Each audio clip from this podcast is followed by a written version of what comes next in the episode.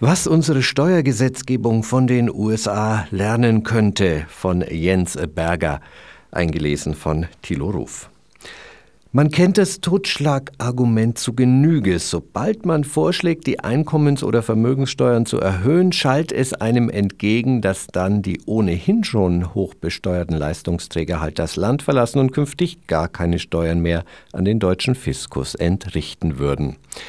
Auch wenn diese Generalisierung sicherlich so nicht haltbar ist, muss man jedoch konzidieren, dass das deutsche Steuerrecht die Steuerumgehung durch Auswanderung in der Tat zulässt.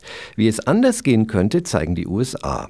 US-Bürger sind mit ihrem weltweiten Einkommen in den USA steuerpflichtig und sogar die Abgabe der US-Staatsbürgerschaft kann für den Steuerflüchtling sehr kostspielig werden. Wenn ein deutscher Staatsbürger seinen Lebensmittelpunkt in der Schweiz hat, führt er in der Regel keine Steuern an die deutschen Finanzämter ab. Dies gilt sowohl für Einkommen aus unselbstständiger oder selbstständiger Arbeit, für Kapitaleinkünfte und sogar für die immer wieder angedachte Vermögenssteuer.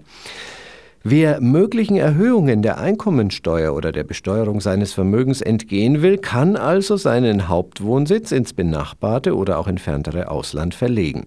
Wer diesen Weg geht, muss jedoch auch tatsächlich seinen Lebensmittelpunkt ins Ausland verlegen. Meist sehen die Doppelbesteuerungsabkommen hier vor, dass man sich mehr als 183 Tage im Jahr an dem Ort aufhalten muss, an dem man steuerpflichtig sein will. Wer die deutsche Staatsangehörigkeit ganz aufgibt, ist für Kapitalerträge und Einkommen, die er nicht in Deutschland erzielt, dem deutschen Fiskus gegenüber gar nicht mehr steuerpflichtig. Ein deutscher Milliardär könnte also eine mögliche Vermögenssteuer oder Vermögensabgabe in der Tat dadurch umgehen, dass er beispielsweise die Schweizer Staatsbürgerschaft annimmt und seinen deutschen Pass zurückgibt. All diese Steuerumgehungsmöglichkeiten sind US-Bürgern und sogenannten Permanent Residents, dazu zählen auch Inhaber einer Green Card in den USA, verwehrt. Staatsbürger der USA sind mit ihrem weltweiten Einkommen und Vermögen in den USA steuerpflichtig. Dies gilt auch, wenn sie eine doppelte Staatsbürgerschaft haben und sogar, wenn sie permanent im Ausland leben und ausschließlich Einkünfte außerhalb der USA haben. Ein amerikanischer Ingenieur, der in München lebt und sein Geld dort bei Siemens verdient, muss also diese Einkünfte auch in seiner US-Steuererklärung angeben. Für Gering- und Normalverdiener spielt die Besteuerung von Einkünften im Ausland jedoch keine nennenswerte Rolle, da es einerseits sehr hohe Freibeträge bei Singles bis zu 91.400 US-Dollar pro Jahr gibt und andererseits im Ausland gezahlte Einkommenssteuern voll abzugsfähig sind. Diese Abschreibungsmöglichkeiten gelten jedoch nur für Einkommen aus selbstständiger sowie unselbstständiger Arbeit und nicht für Kapitalerträge. Wer jedoch das Glück hat, sich zu den Spitzenverdienern zählen zu können und in einem Land mit niedrigen Steuersätzen lebt, wird in der Regel nahezu den gleichen Steuersatz bezahlen müssen, als lebte er in den USA und würde sein Einkommen dort beziehen. Eine weltweite steuerrechtliche Erhebung der Einkommen macht freilich nur dann einen Sinn, wenn die US-Steuerbehörden im Ausland auch an die relevanten Daten kommen. Ansonsten ist der Fantasie der steuerpflichtigen Auslandsamerikaner prinzipiell keine Grenze gesetzt. Denn auch hier gehen die USA eigene Wege, die vor allem im Hinblick auf das deutsch-schweizerische Steuerabkommen durchaus Vorbildcharakter haben.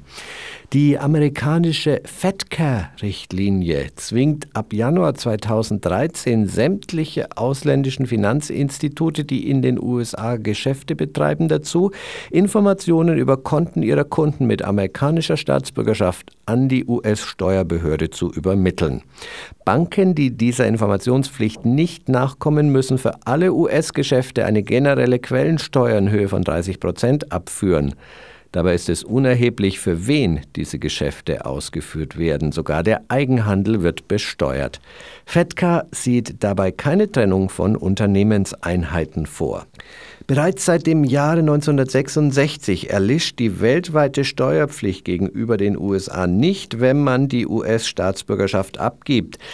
Ehemalige US-Staatsbürger und ausländische Staatsangehörige, die in den USA eine permanente Aufenthaltsbewilligung haben, sind auch noch zehn Jahre nachdem sie ihren Pass bzw. ihre Green Card abgegeben haben, mit ihrem weltweiten Einkommen und Vermögen in den USA voll steuerpflichtig.